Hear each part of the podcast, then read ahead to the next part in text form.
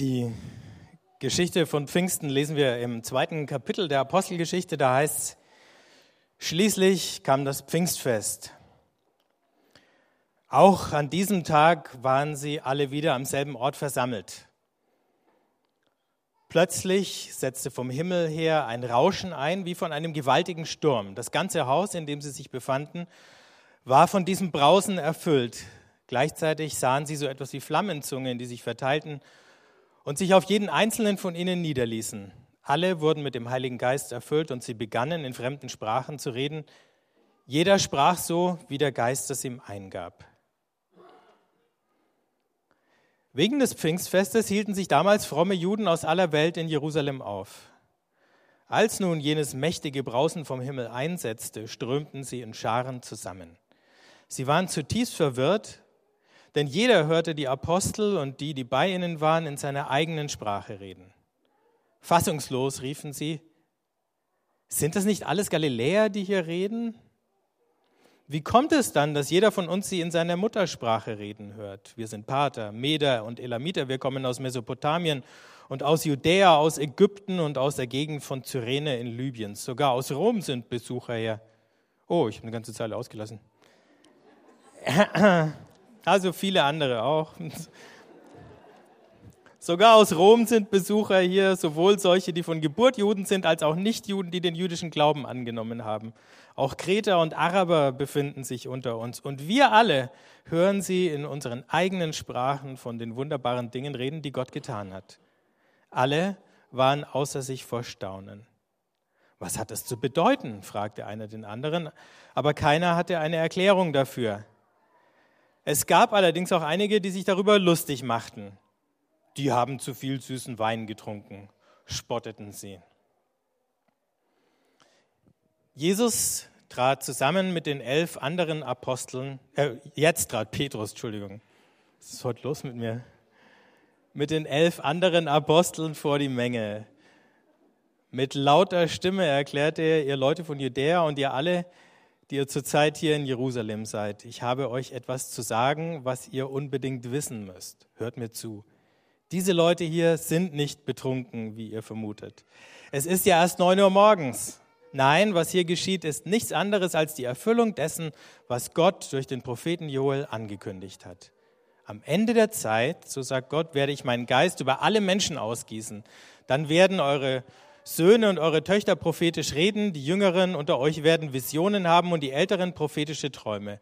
Sogar über die Diener und Dienerinnen, die an mich glauben, werde ich in jener Zeit meinen Geist ausgießen und auch sie werden prophetisch reden. Wahrscheinlich fragt ihr, nachdem ich mich jetzt zweimal verlesen habe, ob ich der bin, der was getrunken hat um 9 Uhr früh. Aber ich kann euch versichern, es ist nicht so gewesen. Ja, dieses Bild habe ich gestern gefunden. Ich weiß nicht, ob es jeder auf Anhieb versteht. Ich weiß aber, dass man Witze auch nicht erklären sollte. Also der Text übersetzt heißt, denk nicht mal drüber nach. Ne? Also ihr habt ja bis zum Ende der Predigt Zeit, die, das Rätsel, Bildrätsel zu entschlüsseln.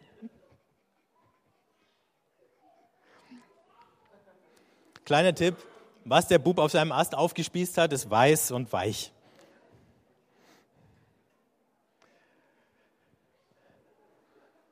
So, also, was ist passiert in der Geschichte, die ich gerade vorgelesen habe? Es ist ja auch ein bisschen auf die, Ant die Antwort auf die Frage, ähm, die der Max irgendwann mal stellen wird, wo bin ich hier eigentlich reingeraten durch meine Taufe? Also, was ist hier passiert? Wir sehen eine Gruppe, die an sich sehr geschlossen oder homogen ist, alles Galiläer, wie wir hier lesen, die erleben sowas wie einen gewaltigen Energieschub und dann einen spontanen Ausbruch von Sprachen. Mehr wird jetzt gar nicht gesagt im ersten Teil. Und dann sehen wir, wie es weitergeht. Wir sehen nämlich eine sehr bunt gemischte Menge von Pilgern, die zu dem Wallfahrtsfest nach Jerusalem gekommen sind, zusammenlaufen. Wir wissen auch ziemlich genau, wo dieser Raum, in dem sich die Christen getroffen haben, lag. Wer heute nach Jerusalem geht und im Süden der Stadt durch das Zionstor rausgeht, ähm, und sich in Richtung auf die Dormitio des Benediktinerkloster hin bewegt, der kommt an diesem Abendmahlsaal vorbei.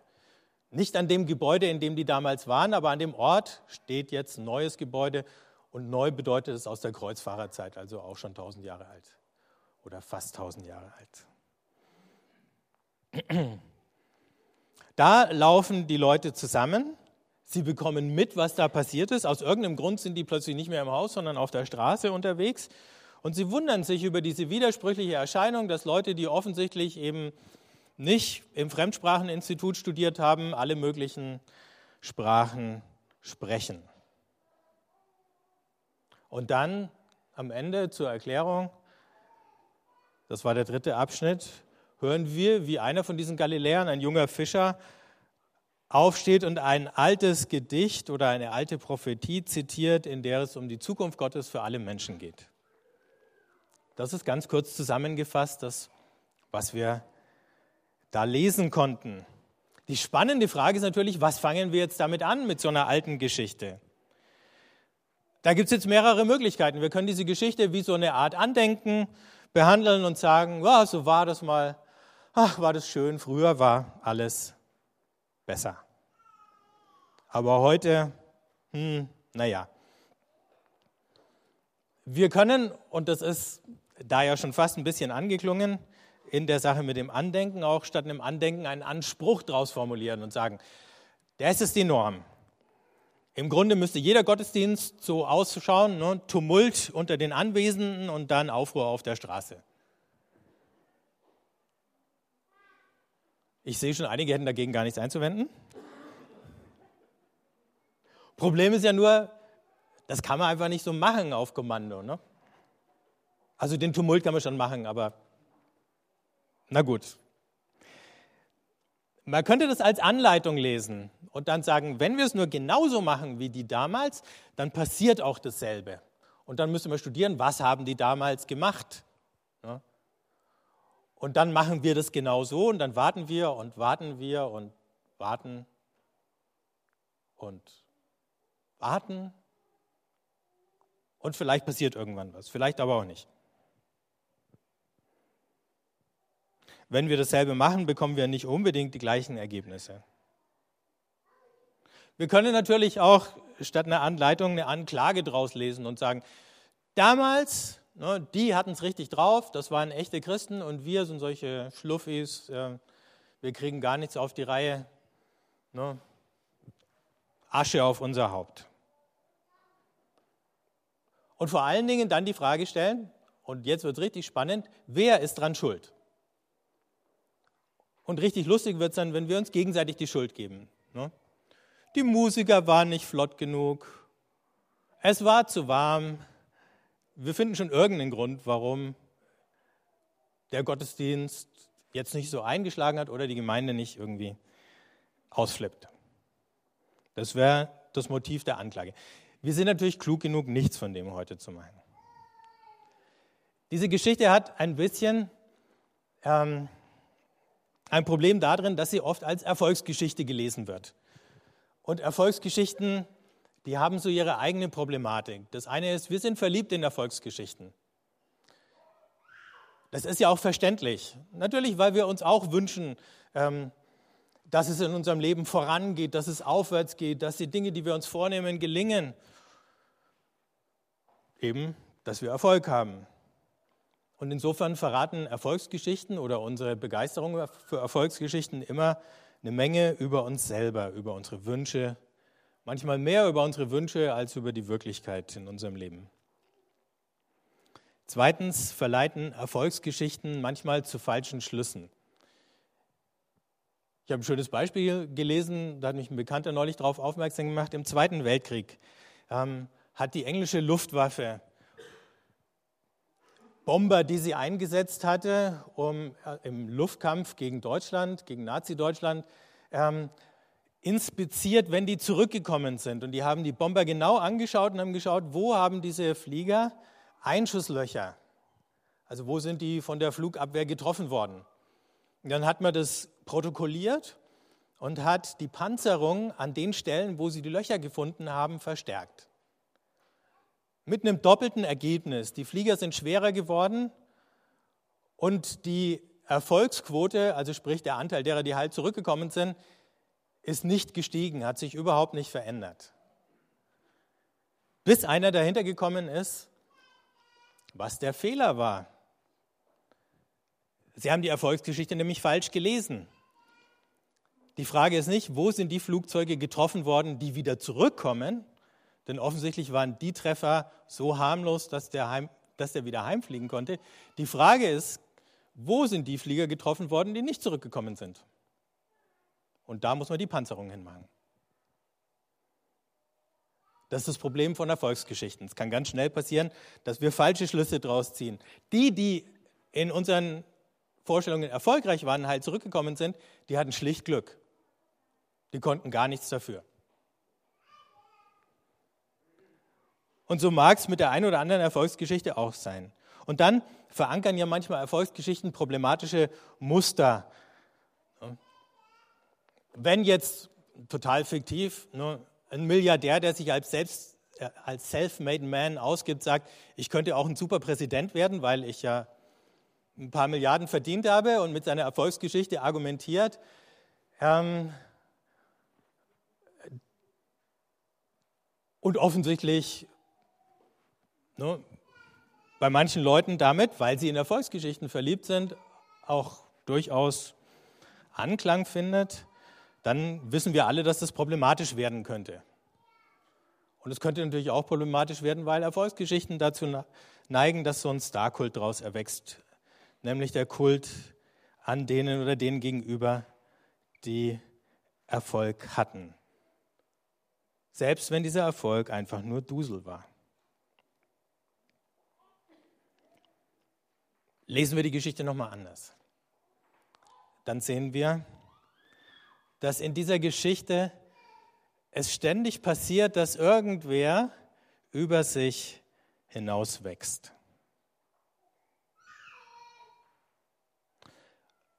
Eine relativ kleine und überschaubare Gemeinschaft wächst über sich hinaus. Und erst ist sie im geschützten Raum, dann steht sie auf offener Straße mitten im Lärm und im Trubel, der da bei so einem Wallfahrtsfest herrscht. Sie wachsen hinaus über die Begrenztheit oder Beschränktheit ihrer Sprache. Eigentlich ein Provinzdialekt. Also alle hören ja sofort, das sind Galiläer. Das sind die aus dem rückständigen Norden wo man an dem harten oder breiten Dialekt auch gleich hört, dass die nicht von hier sind. Ich mache jetzt keine Analogien auf, wer aus mittelfränkischer Perspektive jetzt Galiläer aufgrund seines Dialekts werden könnte. Könnt ihr selber überlegen. Aber es spielt ja eben auch gar keine Rolle. Und plötzlich äh, ist in allen Sprachen der damals bekannten Welt etwas zu hören. Und dann wenn ihr euch noch erinnert an den allerletzten Abschnitt, dieses Wort vom Propheten Joel, dass es Joel war, ist da nicht erwähnt, ähm, wo von den Alten und Jungen, den Knechten und Mägden und so die Rede ist, da sehen wir, wie die Leute, die da genannt werden, in Gruppen unterteilt werden. Ne? Die werden nach Alter unterschieden, die werden nach Rang unterschieden, die werden nach Männern und Frauen sortiert. Also wir haben hier eine richtig sortierte Gesellschaft vor uns.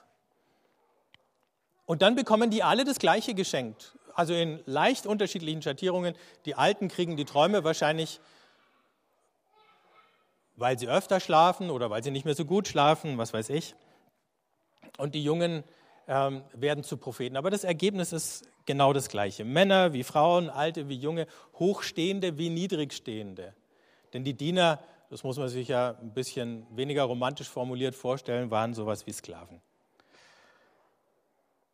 All diese Unterschiede sind auf einmal aufgehoben. Für alle gibt es denselben Geist, dieselbe Kraft, die sie weit über das hinausträgt und die ihnen eine neue Hoffnung vor Augen malt, dass es nämlich doch noch anders werden kann, schon in, zu ihren Lebzeiten, aber überhaupt mit der Welt, wo uns ja manchmal, wenn wir hinschauen und das Chaos betrachten, die Hoffnung ganz schnell ausgehen könnte. Also wenn uns diese Geschichte einlädt, mit einer Hoffnungsperspektive auf uns selber zu schauen, wie würde Pfingsten 2016 ausschauen? Wir können mal ein Gedankenexperiment machen. Ne? Wir stellen uns jetzt mal eine Gruppe vor, die jetzt nicht zu den Trendsettern in unserer Gesellschaft gehört. Damit es einfacher ist, stellen wir uns eine christliche Gruppe vor. Ne? Stellen wir uns eine äh, landeskirchliche Gemeinschaft vor. Ich weiß nicht, ob jeder weiß, ähm, was das ist. Die wird dann geleitet von der Diakonisse, die auch schon ein bisschen fortgeschrittenes Alter hat, Ende 60 oder so. 30 ne? Leute, die Diakonissen sind die mit den ähm, netten weißen Häubchen und den, ich glaube, gepunkteten äh, äh, Kleidern und so. Ne? Weiß ihr, hat jeder eine Diakonisse vor Augen so ungefähr? Okay. Genau. Also, so eine Gruppe, die jetzt nicht jeden Tag Schlagzeilen in der Zeitung macht. Ne? Es sind auch nicht so viele, sagen wir mal 30 Leute. Und die schicken wir jetzt einfach mal in irgendeinen krassen Problemkiez, sagen wir Berlin-Neukölln. Könnt ihr euch den Kontrast vorstellen?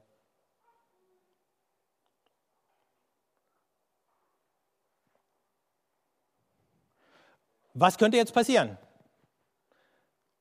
Es könnte zum Beispiel passieren, dass irgendwann bei einer von ihren Gemeinschaftsstunden oder Gottesdiensten die Tür aufgeht und eine junge Iranerin reinkommt und sich da hinsetzt und irgendwann mit den Leuten ins Gespräch kommt. Und die stellen fest, die hat Interesse am christlichen Glauben und dann reden sie noch ein bisschen weiter. Irgendwann, nach ein paar Wochen, äh, fragt sie, ob sie getauft werden kann. So wie wir jetzt gerade eine Taufe gefeiert haben, wahrscheinlich, weiß gar nicht, vielleicht sogar mit ein bisschen mehr Wasser bei einem Erwachsenen. Weiß nicht, wie die landeskirchliche Gemeinschaft sowas machen würde.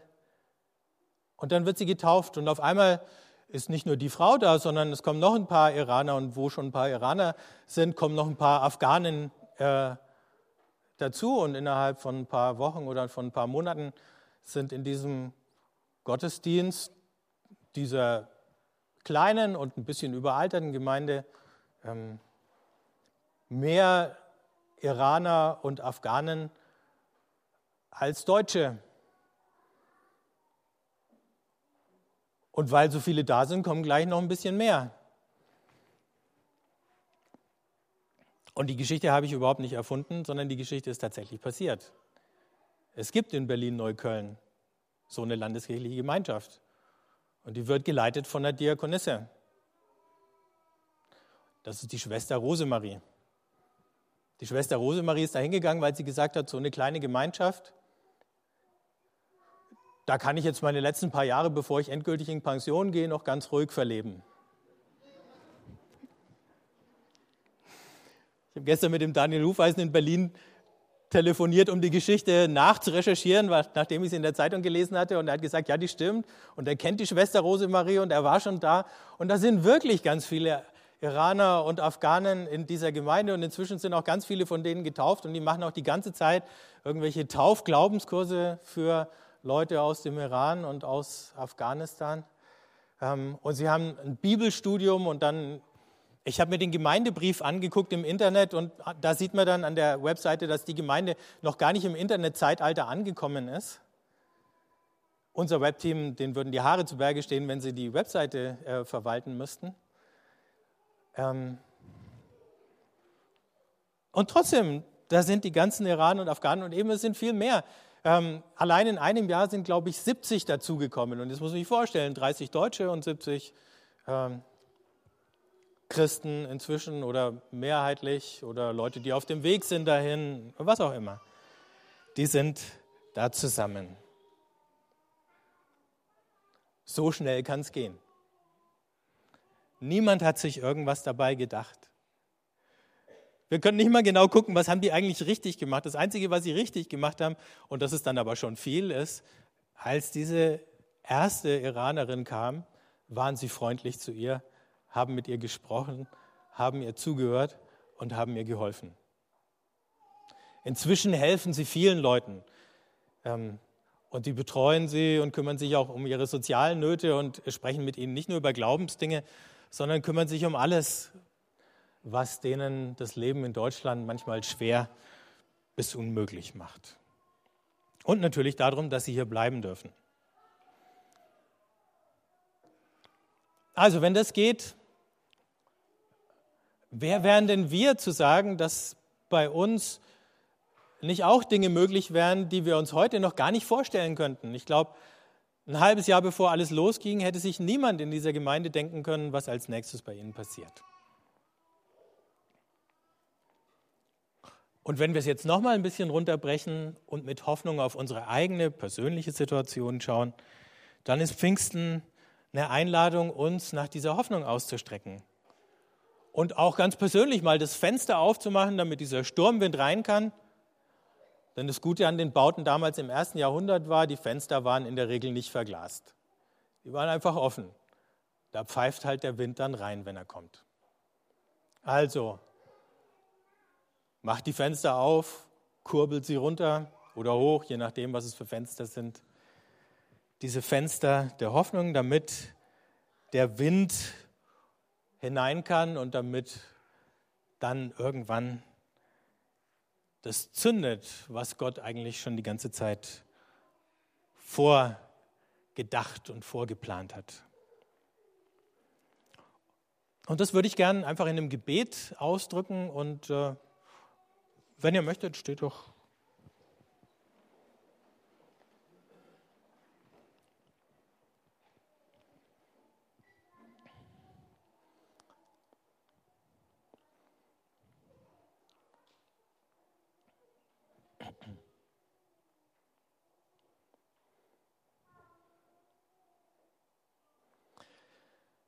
Großer Gott, danke für diese Geschichte, die uns Mut macht, in der Erwartung zu leben, Hoffnung nicht aufzugeben, da wo wir unter Druck stehen oder müde geworden oder leer geworden sind. Hilf uns in unserem Geist, in unseren Gedanken, in unseren Herzen, in der Art, wie wir leben, die Fenster offen zu halten, damit der Wind deines Geistes reinpusten kann. Und damit neue und unerwartete Dinge möglich werden, damit wir hinauswachsen über uns selber, über unsere eigenen Begrenzungen, über unsere gemeinsamen Begrenzungen, über die Begrenzungen und Trennungen, die um uns her existieren in unserer Gesellschaft und in unserer Welt.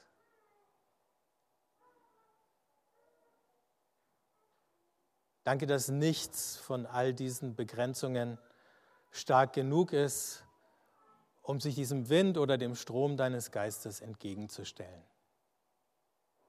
Amen.